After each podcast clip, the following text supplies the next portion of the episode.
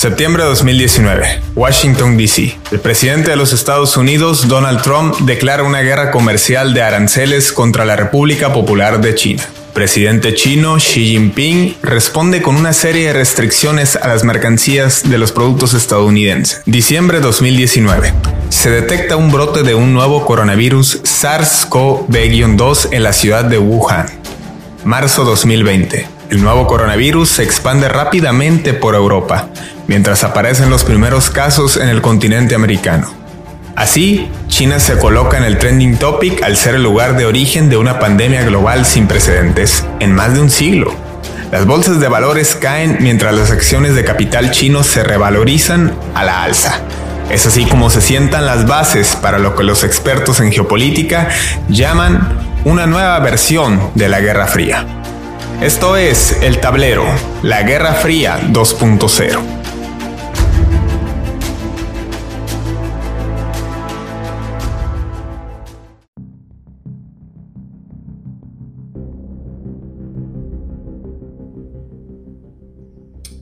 ¿Qué tal, querida gente del tablero? Les saluda Fiel Gastelum. Bienvenidos a la nueva Guerra Fría. Esta vez inicio el programa diferente, puesto que valdría la pena hacer una reflexión a dos años de la primera vez que se detectó un caso de coronavirus en China, del que tanto se ha hablado esta polémica, si se ocultó información, si no tomaron las medidas a tiempo, si se les salió de control, si no dimensionaron lo que implicaba este virus SARS-CoV-2. Todo indica que provino de un murciélago en un laboratorio de virología en Wuhan y parece que la campaña les ha salido al gobierno chino y a la OMS. Poco se ha hablado últimamente con otros tantos temas políticos eh, a nivel internacional, el caso de Afganistán que ha opacado por completo las portadas, lo que recientemente sucedió en Reino Unido con la crisis de combustibles.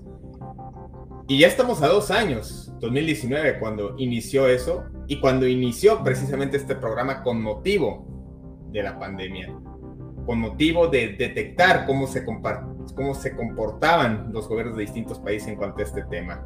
Y hoy valdría la pena rememorar eh, cómo hemos llegado hasta aquí y qué es lo que tenemos actualmente, porque decir que ya la pandemia está saldada en un contexto global e incluso regional es demasiado atrevido.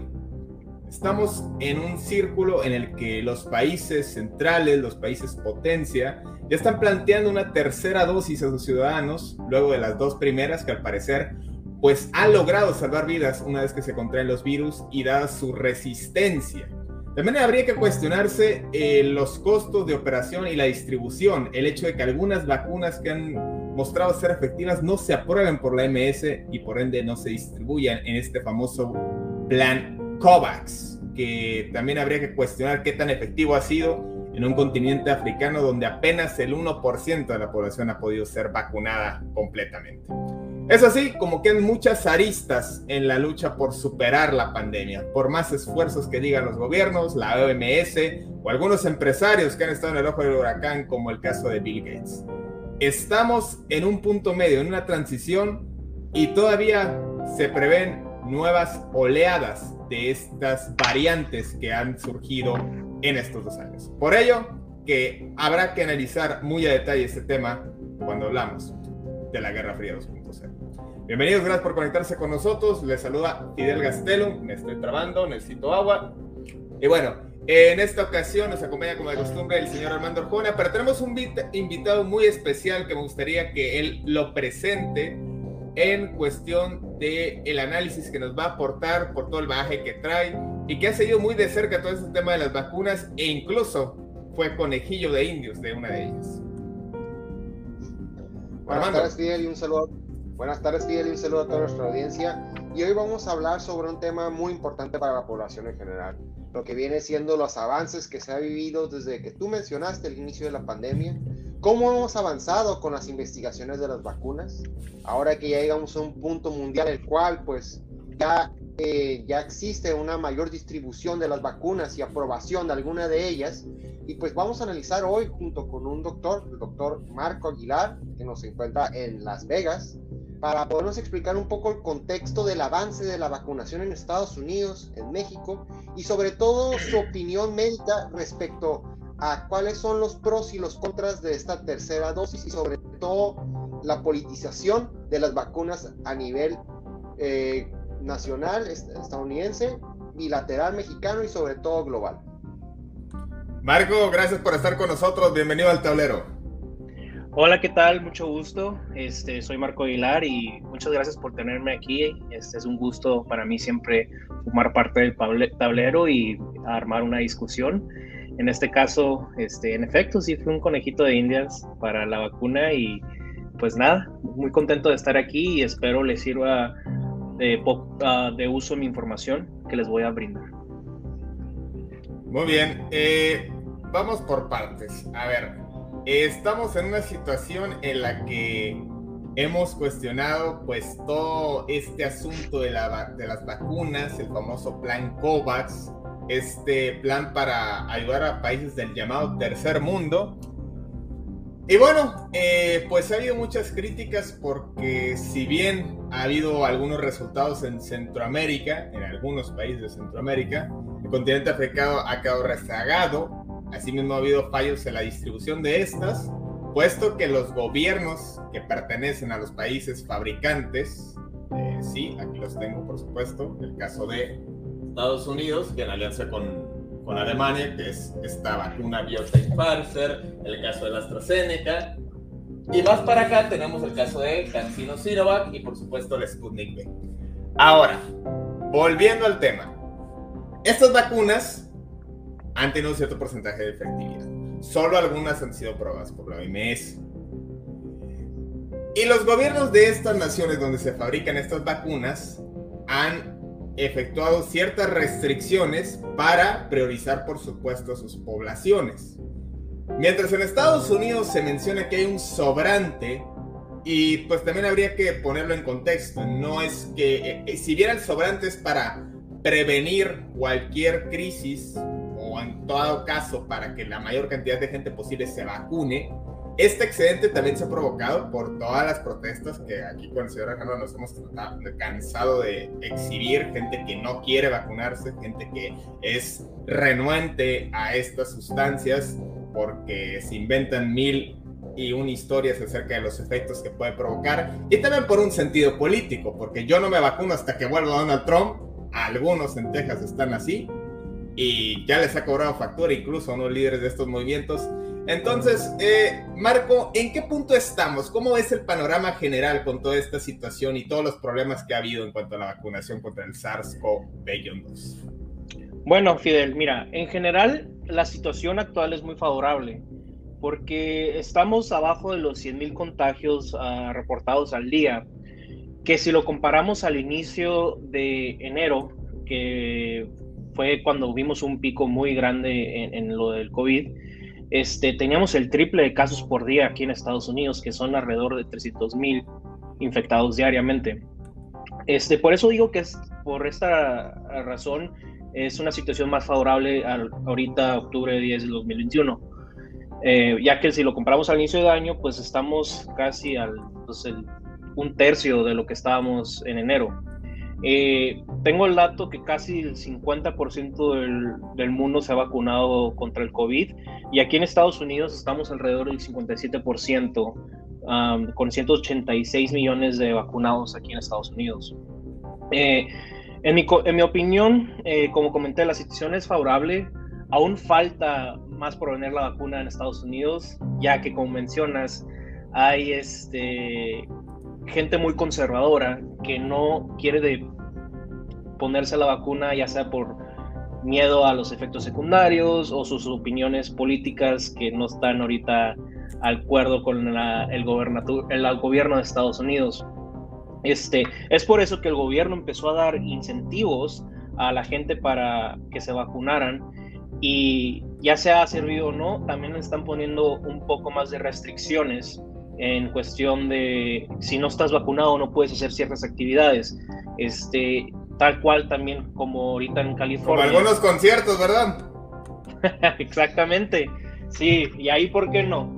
Pero para los niños, eh, creo que la noticia fue que arriba de los 12 años van a ser, en, el estado de California, fue el primer estado en anunciar esto, que los niños van a tener que estar vacunados completamente si quieren ir a la escuela. Y son unas restricciones que les están poniendo a los ciudadanos para que se vacunen. Y no, no sé si estoy de acuerdo, pero hay muchos papás que no están de acuerdo y otros que sí.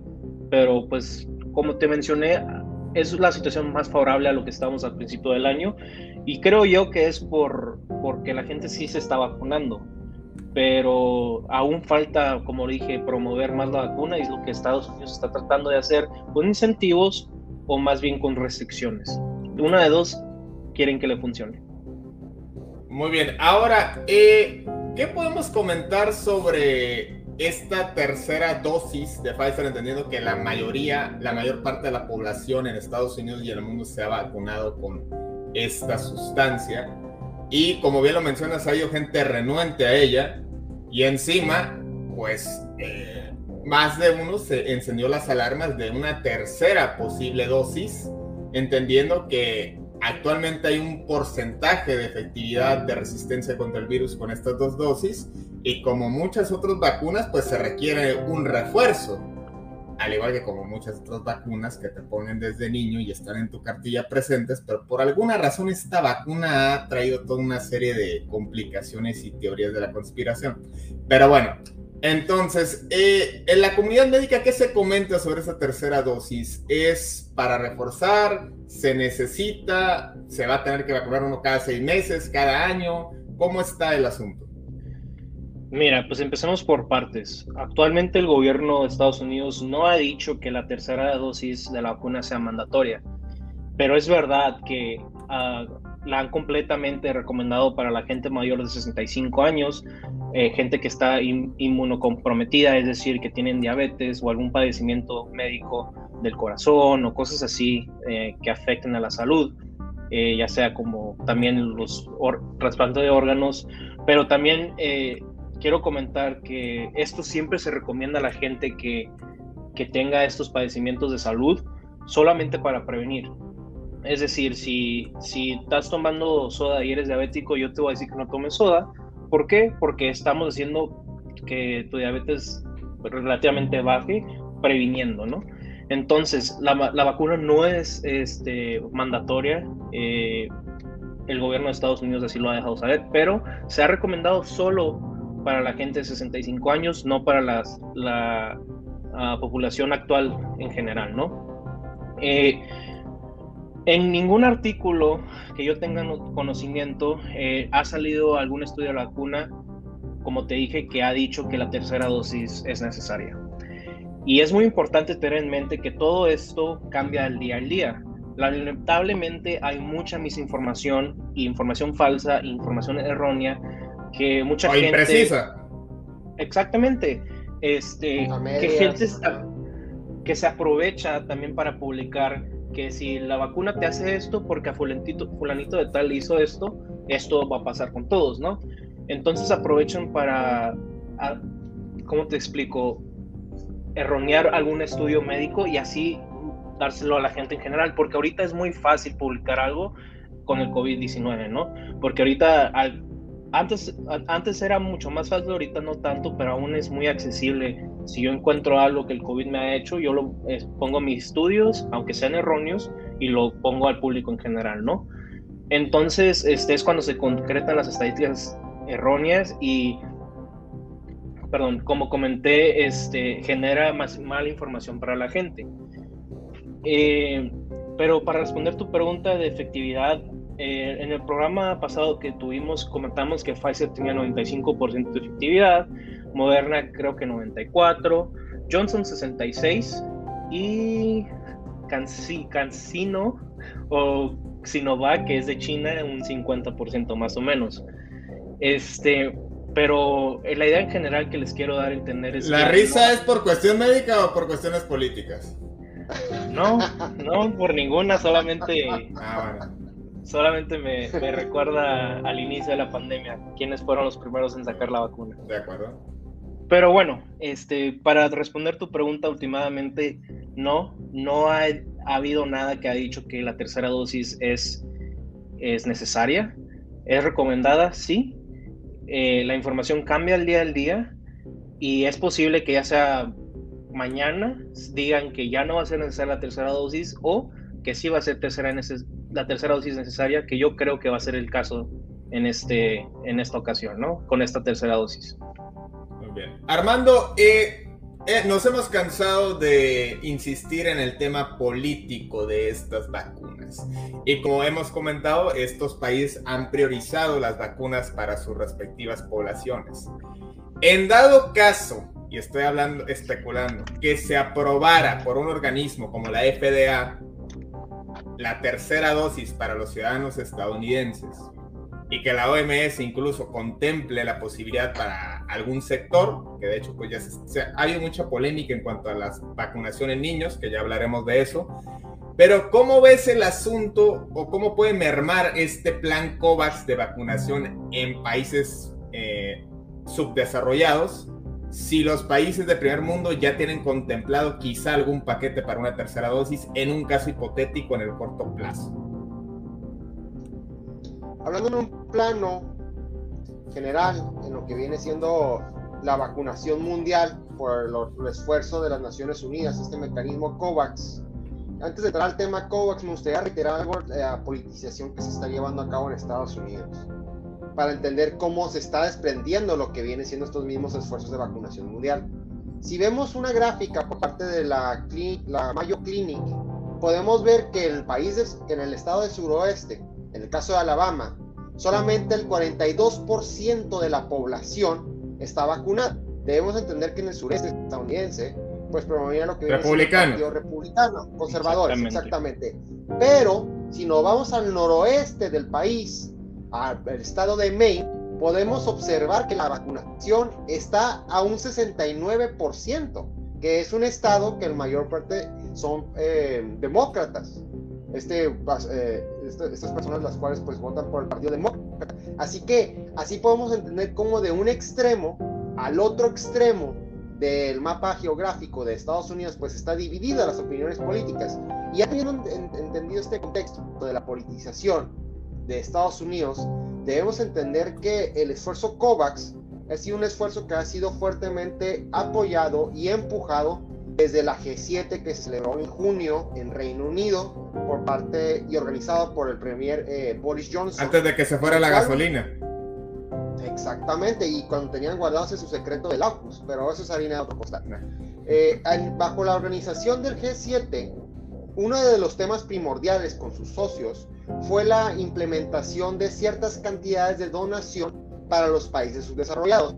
Obviamente teniendo la carga más fuerte a Estados Unidos con su vacuna Johnson Johnson y Pfizer y la vacuna de, Reino Unido, que en este caso fue la AstraZeneca. Teniendo claro esto, anteriormente a la G7, el Reino Unido ya ha tenido sus problemas con la Unión Europea en cuestión de distribución de la AstraZeneca. Inclusive hubo un litigio exigiéndole al Reino Unido que se le entregara el lote de vacunas que ya había pagado. Situación que Reino Unido pues se vio muy, pero muy presionado y tuvo que hacer entrega ese mismo. Ahora, hablando en un plano de qué vacunas están siendo aprobadas o están aprobadas por la OMS, debemos entender que las vacunas que primeramente fueron desarrolladas y aprobadas por los respectivos países fue las, primeramente la Sputnik V por parte de la Federación Rusa y de ahí los derivados de las vacunas eh, de la República Popular de China, que en este caso viene siendo Sinopharm, CanSino, todas estas vacunas. Ahora, poniéndolo en la misma posición de lo que han sido las distribuciones de COVAX, con la distribución de las vacunas, las cuales han ido estos dos países, debemos entender que tiene más de unos seis meses de adelanto la Federación Rusa y la República Popular China en su distribución de vacunas y en la entrega de las vacunas.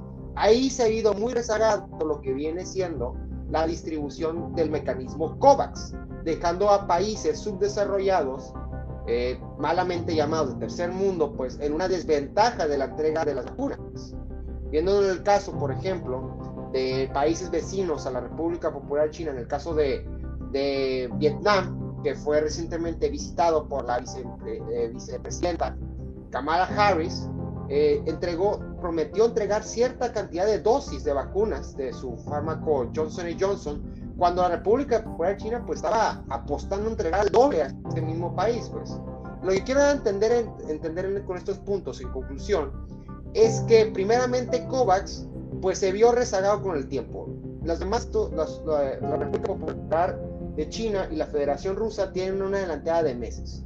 Dos, las entregas de COVAX se han visto muy rezagadas en diferentes países, e inclusive de Latinoamérica, que lo que se vio en CELAC, en la reunión que se llevó a cabo aquí en México, fue uno de los puntos angulares de mencionar, que el mecanismo COVAX no ha entregado las vacunas las cuales ha predicho, inclusive con los mismos pagos que fueron pedidos para los países.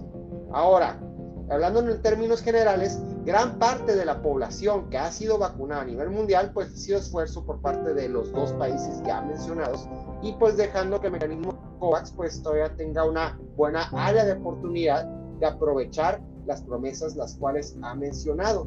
Así que actualmente, y teniendo en cuenta estos antecedentes, pues sería óptimo que la Organización Mundial de la Salud pues tengan claro que tenga que tenga que para una mayor vacunación tiene que ser aprobada las vacunas de los fármacos de la República Popular China y de la Federación Rusa para que sea una estrategia mucho más fuerte y más tangible para la vacunación mundial. Y sobre todo la Unión Europea, que actualmente también está muy dividida con lo que viene siendo la distribución de estas vacunas, ya que no ha sido aprobada ni la vacuna china ni la vacuna rusa.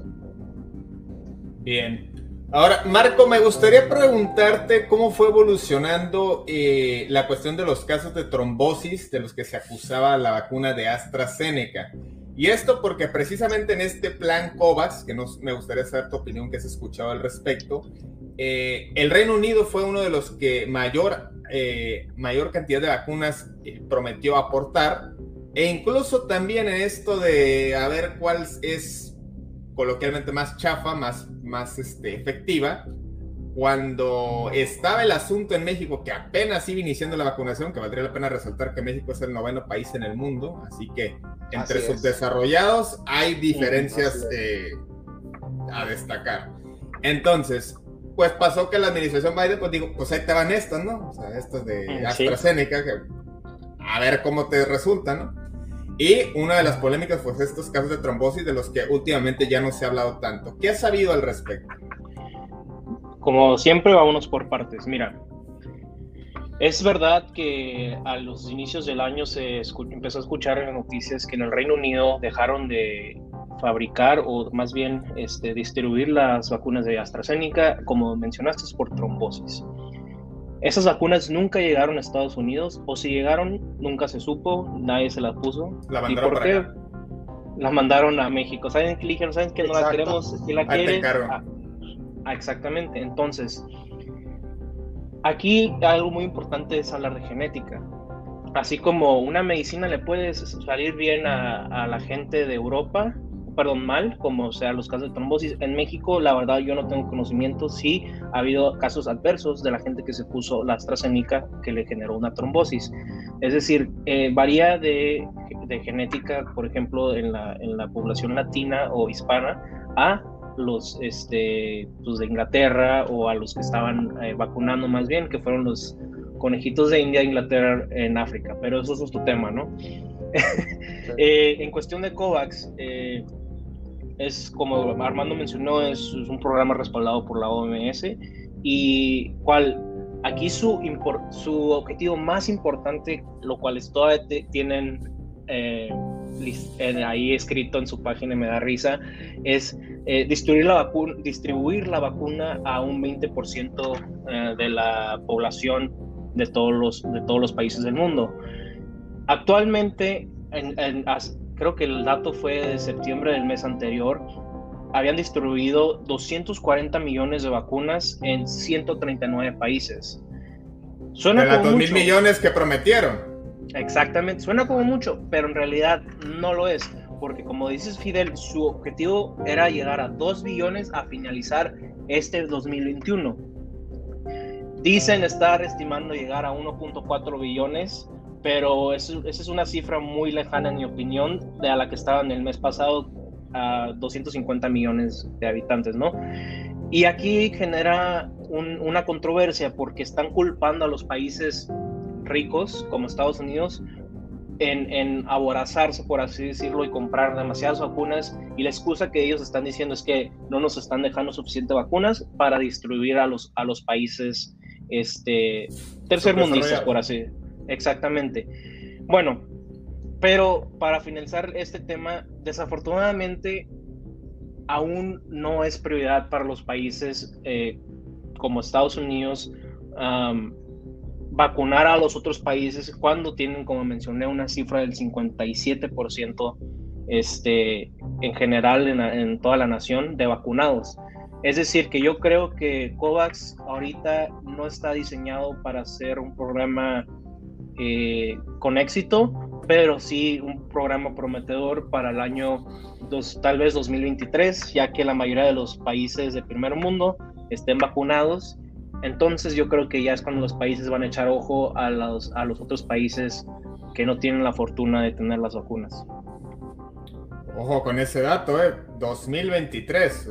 Va, va a pasar todo el 2022 y parte del siguiente año. Entonces, pues es preocupante. Digo, me parece bastante razonable. Es decir, si en un año, bueno, no mentira, G7 fue hace unos meses, pero ya se venía cocinando desde hace en medio año en 250 millones, bajo esa cifra otros seis meses, estamos hablando que final de este año serán 500, otro año otros 500, y sí, estaremos hablando de un periodo de 3 a 4 años. ¿Qué te parece esta insuficiencia que ha habido, Armando? Y si habría que romperse los motivos políticos para aceptar más vacunas y que estén sean distribuidas, como es el caso de la Sputnik y en menor medida Cancino, que bueno, eh, pues ya ha resaltado aquí Marco, eh, tiene menor efectividad, pero ante la necesidad de estos países desarrollados, pues bien les vendría y se quedarían más que agradecidos. Lo utópico sería que se quitara la politización por parte de las vacunas. Ese sería el, mundo utópico. pero eso no va a pasar. Bueno, que yo lo que digo es, a mí qué me importa si no me deja, que vivo en, no sé, en el Congo, en Bangladesh, a mí qué fregados me importa si no me van a dar acceso a la Unión Europea o a Estados Unidos. a mí qué me importa. Con trabajos en la mano, en una vez en la vida habré de ir. Pero que sí quiten la politización en la OMS y sean aprobadas para que lleguen a mi país. Vamos a ser claros con la producción de las mismas vacunas. En una situación muy utópica no va a pasar eso. No va a pasar que realmente se entiendan las vacunas de Occidente y las vacunas Fíjate nada más, perdón que te interrumpa, ¿A qué grado llegamos que ni siquiera, ni siquiera el Reino Unido y con toda esta política Global Britain que pretende revivir la unificación de la mancomunidad de naciones, todos aquellos países que alguna vez formaron parte del, imperio británico, ni siquiera a ellos han hecho un esquema efectivo de distribución de AstraZeneca. Jamaica, país que a la fecha tienes la moneda de la reina Isabel, lleva 1% de su población. Ni siquiera los países de su zona de influencia se han preocupado por cubrir. Vamos a entender algo. En Estados Unidos la vacuna Johnson Johnson es la que menos se, aplica por situaciones las cuales pues han creado efectos secundarios a las personas que lo utilizan. La AstraZeneca la cual fue una vacuna muy prometedora al inicio de la pandemia por las inversiones y el dinero que se le dio por diferentes organismos internacionales, pues no dio los resultados que, fueron, que fueron óptimos para su distribución. Ahora, hablando en el contexto de qué es lo que debería pasar o qué es lo que debería tenerse como approach por parte de los gobernantes sobre las vacunas, pues en este caso deberíamos ver los primeros 10 países, como tú mencionaste, de los países que más han sido vacunación. Yo creo que México es un país, el ejemplo en lo que viene siendo la, la, tener, tener en cuenta de haber recibir las vacunas de todos estos tres, eh, ejes tripolares que actualmente nos encontramos. Por un lado, recibimos vacunas por parte de Estados Unidos, eh, laboratorios anglosajones, en el caso de BioNTech y Pfizer, en el caso de Johnson Johnson, en el caso de Sputnik V, que inclusive los envasados se llevó a cabo aquí en México, al igual que de AstraZeneca, inclusive Cancino. Y esto mismo ha hecho que tener toda esta variedad de vacunas pues que seamos el país número 9 en el tema de vacunación. Así que obviamente teniendo una estrategia de, este, de esta índole y conjunta, pues puede establecer que la manera en la cual se puede conllevar a cabo la vacunación es de esta manera. Ahora, respecto a lo que son los países del primer mundo y sus temas de vacunación, como expliqué anteriormente con la gráfica de la organización Mayo Clinic, pues realmente los países del primer mundo no tienen en cuenta lo que viene siendo la producción de la vacunación o la, misma disponibilidad de la vacunación. Es un derecho al cual, eh, y lo digo de una manera muy personal, es un derecho el tema de la vacunación que nos dan por, como se dice en inglés, for granted. O sea, no saben, eh, no valoran este mismo, esta misma vacunación que está a la mano, pues, y es por eso mismo como diferentes estados, pues, tienen un rango de hasta inclusive 20% de diferencia en la vacunación por temas políticos, lo cual, como se habló aquí en la CELAC, en la reunión aquí en México, por los países latinoamericanos y caribeños, pues, es que hay países los cuales, pues, realmente quieren la vacuna, o sea, los países de primer no, bueno, ya, llegamos al punto entre que en subdesarrollados le parten a subdesarrollados. O sea, ya Guatemala y Honduras, pues ya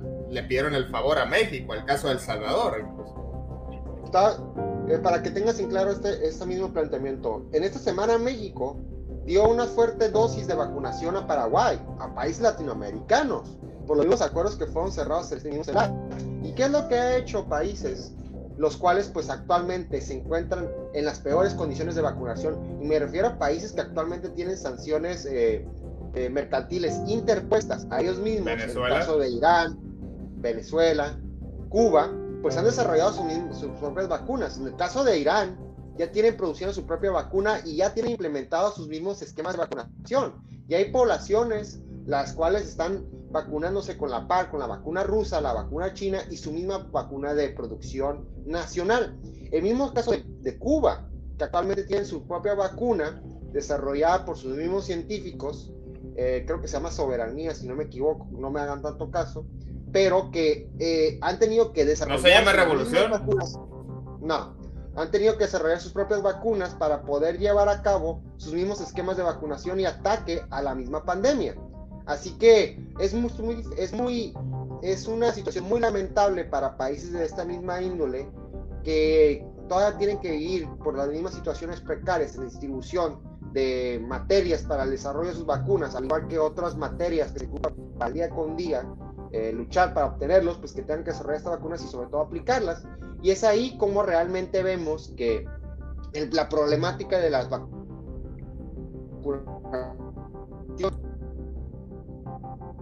Sí, parece que se nos trabó un poco ahí. Eh, eh, de vacunación. Sí, ya regresó. Marco, este... voy a entrar en tres polémicas. Voy a entrar en tres polémicas. La primera, la vacunación en niños. ¿Qué tan, eh, qué tan este, viable es a estas alturas iniciar o vacunar a menores de 12 años? Segundo, últimamente también ha causado polémica y como la desinformación abunda, el caso de las vacunas, algunas que sugieren o se señala haber sido producidas en base a fetos abortados que no es un tema menor, entendiendo el contexto latinoamericano, los motivos religiosos que también hay en Estados Unidos, que eso puede motivar a que más gente no se vacune. Y la tercera, eh, el caso particular, ya habíamos hablado de trombosis, que se habían acusado y entender el cuadro clínico de cada persona y el porcentaje relativamente bajo, pero también se ha manejado en el caso de Johnson Johnson del síndrome de Guillain-Barré, un síndrome que al parecer afecta el sistema inmunológico y que puede dejar paralítico a una persona. Bueno, empecemos eh, con los niños, eh, menores hay 12 años. Son preguntas bastante difíciles porque depende de la ideología últimamente de la persona. Este, hay papás en este caso que sí quisieran que sus niños eh, los vacunaran, pero la verdad yo desconozco si tuvieran un ah, efecto adverso en los niños menores a, 12 años, pero es muy importante notar que, bueno, como, en mi opinión, en Estados Unidos no, no han favorecido que vacunen a los niños menores de 12 años, solo creo que a los de 16 para arriba, y ahora en esta ocasión eh, los de 12 años, ¿no? Hacia arriba. Pero no sé si hay cause alguna reacción adversa, es decir, una alergia o, algo así que le pueda dar a los niños, pero ahora sí es, es, como te digo, en ideologías y lo que piensen que los papás es mejor para sus niños, que, tan, que tanto miedo tengan de este virus y, y pues también relativamente si los quieren cuidar eh, de, de, este virus, ¿no? Pasemos al tema de, de los fetos. Eh, otra cosa, como te digo, depende de ideologías. Eh, no es secreto que eh, no es la primera vez ni la última vez que en Estados Unidos o algún, este, como te digo, laboratorio poderoso del mundo está usando fetos. Lo han usado para otras vacunas y no es la primera vez. Así es que, como te digo, claro que eh, hay ideologías religiosas y bastantes eh, aquí en Estados Unidos, lo cual por esa razón nos están vacunando pero pues últimamente no, no me sorprende. O sea, ya, ya ha habido otra clase de vacunas que, que, utilizan fetos para su producción, no es una cuestión que específicamente para el SARS-CoV-2 se utiliza. Exactamente. Eh, eso, eso me parece importante resaltarlo porque con todo esto de que en la pandemia fue provocada para matar a gente mayor de la tercera edad o que fue alterado el virus para este, insertarse en la población, pues hay gente que con ese fin específico, pues también eh, toda esta cuestión de las protestas sobre el aborto y que es con un fin de hacer negocio y lo relacionan directamente con las vacunas, pues imagínate. Claro, como te digo, solo es misinformación, mala información y, pues le, recomiendo a la gente meterse a fuentes confiables y no estar leyendo lo que dice Facebook, ¿no? este, bueno. No, no, bueno, ese es otro tema. No hablemos, no hablemos de pseudo doctores, por favor. Este, de hecho, sería interesante que nos compartieras su opinión respecto a cómo lo percibe la población estadounidense, al doctor Fauci, todo eso más adelante. Pues la mayoría de los liberales, que son los demócratas, este, les gusta el doctor Fauci, pero yo les puedo decir que me he dado cuenta aquí en Las Vegas, eh, cuando estoy en, en el internado, le dicen, lo hacen llamar el doctor Fuchi. pero, pero bueno, digo, es, es, un tema complicado porque es una persona que, que está muy, y, con toda la razón del mundo, pues fue elegido por el presidente Biden, pero es es un doctor que está muy adentro de la política y eso, en mi opinión, no es bueno para el bienestar de la salud, ¿no? ¿Por qué? Porque se atraviesan los intereses políticos y inversiones a, compañías como Moderna, que creo entender que el doctor tenía. Pero bueno, y para, para, eso es punto de aparte, para finalizar tu, tu tema, Fidel, el Guillain-Barré sí es, un, es un, eh, una enfermedad del sistema nervioso que al parecer con Johnson Johnson este, fue un, un efecto adverso. Eh, no tengo el dato de cuánto, por, cuál fue el porciento del de lo que causó el Guillain-Barré en una persona, pero es que sí estuvo pasando y habrá que ver, y estoy, estoy seguro que están ahorita los, las investigaciones eh, dando en Johnson Johnson cuál fue el motivo, cuál es el motivo de lo que esta vacuna está creando ese, esa enfermedad nerviosa este, que se llama Guillain-Barré, que pues como dices, este, empieza a paralizar tus músculos y, pues afecta el estilo de vida, ¿no? Pero pues eso es lo, que, los tres temas que me pediste eh, mi opinión y es lo que pienso. Últimamente es la ideología de la gente y qué deciden hacer, ¿no? a fin de cuentas, en dado caso, pues por lo mismo que ha habido un bajo porcentaje de, de la vacunación de Johnson Johnson y favorecida caso de Pfizer, esto entre muchas otras razones. Armando, ¿cómo te, ¿qué te parece que haya población eh, agitadora en cuanto a este tema? Digo, de por sí ya hay politización a nivel global, pero a nivel interior, más allá de, de el origen de las vacunas en su producción, me parece que también es delicado el asunto de los niños, es decir, tú desde el aspecto legal de entendiendo que un niño debería tener derecho a la salud, ¿Qué tanto puede entrar esta parte de la vacunación en tiempos de pandemia, entendiendo que pues vimos el, el, efecto adverso que hubo en México con el regreso a las clases, que pasó en muchos otros países, y que tuvieron que desistir de continuar las clases presenciales, y que ha habido amparos para que niños sean vacunados. Eh, ¿Cómo ves este asunto? Qué bueno que lo preguntas, Fidel, porque es un tema muy interesante para analizar un marco jurídico aquí en México. Yo tengo el gusto de conversar con uno, con uno de los abogados de, que ha presentado sus amparos eh, a favor de los niños para que puedan obtener la vacunación al regreso de su primaria o secundaria. Y dentro de la plática con este abogado, eh, estableció mucho que los parámetros legales para fundamentar esta demanda de amparo fue el hecho de poder compartir lo que son las mismas autorizaciones de la OMS con las vacunas, de la CDC estadounidense y sobre todo de diferentes mecanismos o revistas de, investigación médica para poder establecer al juzgador, que en este caso es donde se presenta el amparo, los fundamentos eh, legales de los parámetros médicos del por qué un menor de edad debería tener la vacuna. Sí nos comentaron que aquí en México, eh, por el mismo sesgo de conocimiento médico por parte de los juzgadores, pues no se admitieron los primeros amparos pero poniendo los mismos principios de los tratados internacionales que forman parte de México y también en materia médica, ya que por eso se establece como un derecho, y sobre todo con la fundamentación médica, pues fue fructífero la obtención de las vacunas a los mismos menores. Y es así como ha sido creciendo el número de menores que quieren acceder, bueno, por sus padres, que son los que eh, promueven este juicio, son los que pueden acceder a esta vacunación y pues tener un retorno seguro a las aulas de educación básica. Es por el lado aquí en México. En el lado estadounidense, pues tengo entendido que es un mecanismo que se deriva de estado en estado, eh, la implementación de las vacunaciones a menores.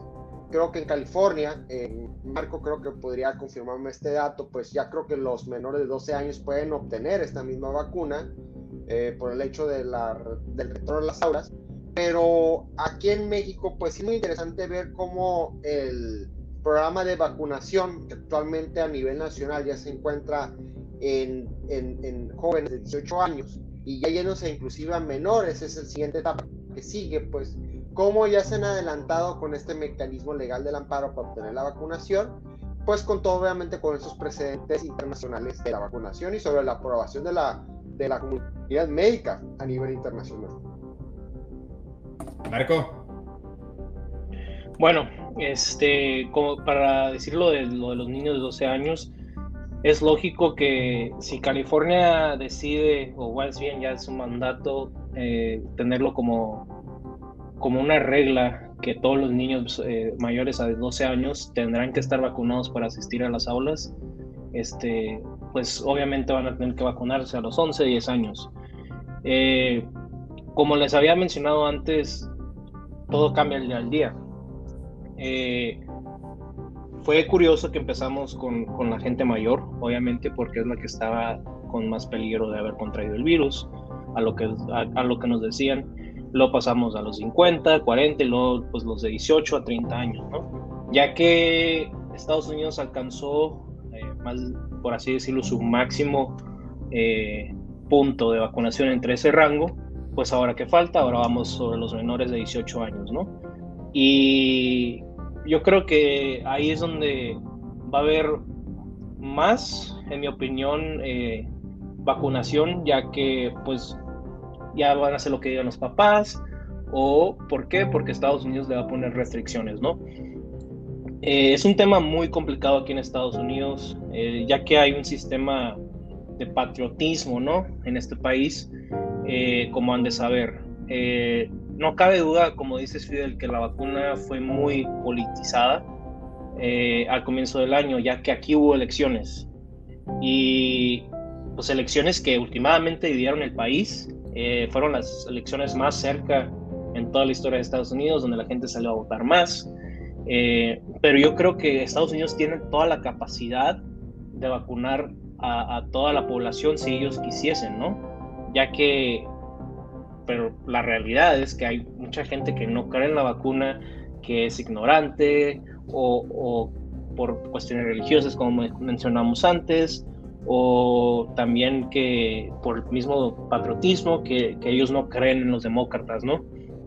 Eh, algo que me pareció curioso fue que, que Donald Trump eh, también hace unas semanas vi que, que, él sí apoya la tercera dosis. Así es que habrá que ver este, qué pasará y, pues yo creo que es más bien, como había mencionado, no, no es ningún secreto que la vacuna fue, fue una guerra de política, ¿no? En mi opinión. Y que el COVID aquí se va a quedar un buen rato, pero pues veremos qué pasa en estos años. Estos años de, de que estemos dentro del sistema demócrata, vamos a ver y veremos el contraste, en mi opinión, yo creo que entra el Partido Republicano en la siguiente elección, pero ese es otro tema, y veremos el contraste eh, de si la gente sigue creyendo en COVID o se seguirá vacunando y va a ser la elección de vacunar a sus, en este caso volvemos al principio del tema, a los niños menores de 18 años o 12 años. Bueno, otro tema que valdría la pena, así como se ha politizado, ya también aquí en Estados Unidos percibimos politización económica. ¿A qué me refiero? Que de pronto sale la multinacional Walmart, ah, ya puedes venir a mi tienda sin nada más presentar tu certificado de vacunación. Y la otra tienda todavía te pide la mascarilla, pues voy a aquella tienda. Y así, una tras otra, entre que una, ¿por qué no me dejas entrar? Yo no quiero usar mascarilla, tráeme tu carnet, no traigo el carnet. Y así vamos todavía agitando más este problema severo que tenemos en Estados Unidos, en México y en todo el mundo. Marco, te agradecemos enormemente que hayas estado con nosotros, que hayas aportado tu análisis puntual sobre este tema tan complejo y tan radical que se ha vuelto. Y pues nos estaremos viendo pronto, observando cómo evoluciona todo este asunto de la vacunación. No, otra vez muchas gracias a ustedes por darme el tiempo de estar aquí en el tablero y para mí siempre eh, es, es, un honor estar aquí y hablar un poco de pues, la salud en la cuestión médica que yo que les puedo aportar a ustedes. Y quiero hacer un punto para finalizar.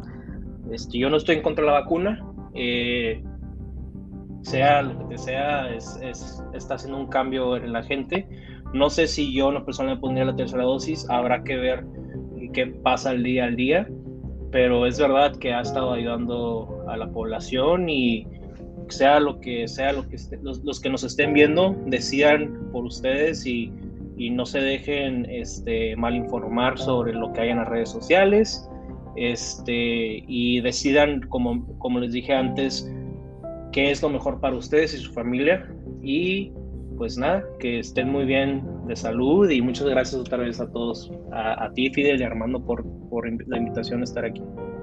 Sobre todo lo más importante, independiente de su ideología o pensamiento político, cuídense, resguarden en sus casas, en sus actividades al, a la hora que salen y no acudan a conciertos en lugares inhóspitos, por favor. Otra vez, muchas gracias Marco por tu análisis puntual en materia médica. Agradecemos los buenos consejos y sobre todo tu perspectiva en el tema médico actualmente en Estados Unidos y sobre todo para darnos a entender cuál es el pensamiento de la comunidad médica respecto a la tercera dosis y todos los puntos que tocamos el día de hoy. Te agradezco y aquí tienes tu casa como siempre, amigo. Muchas gracias a los dos otra vez de nuevo. Bueno, pues ahí lo tienen, querida audiencia. Sigan nuestras redes sociales, nuestras historias en Instagram y por supuesto nuestros enlaces que aquí hacemos en Facebook. Próximamente tendrán este capítulo en nuestro podcast en Spotify.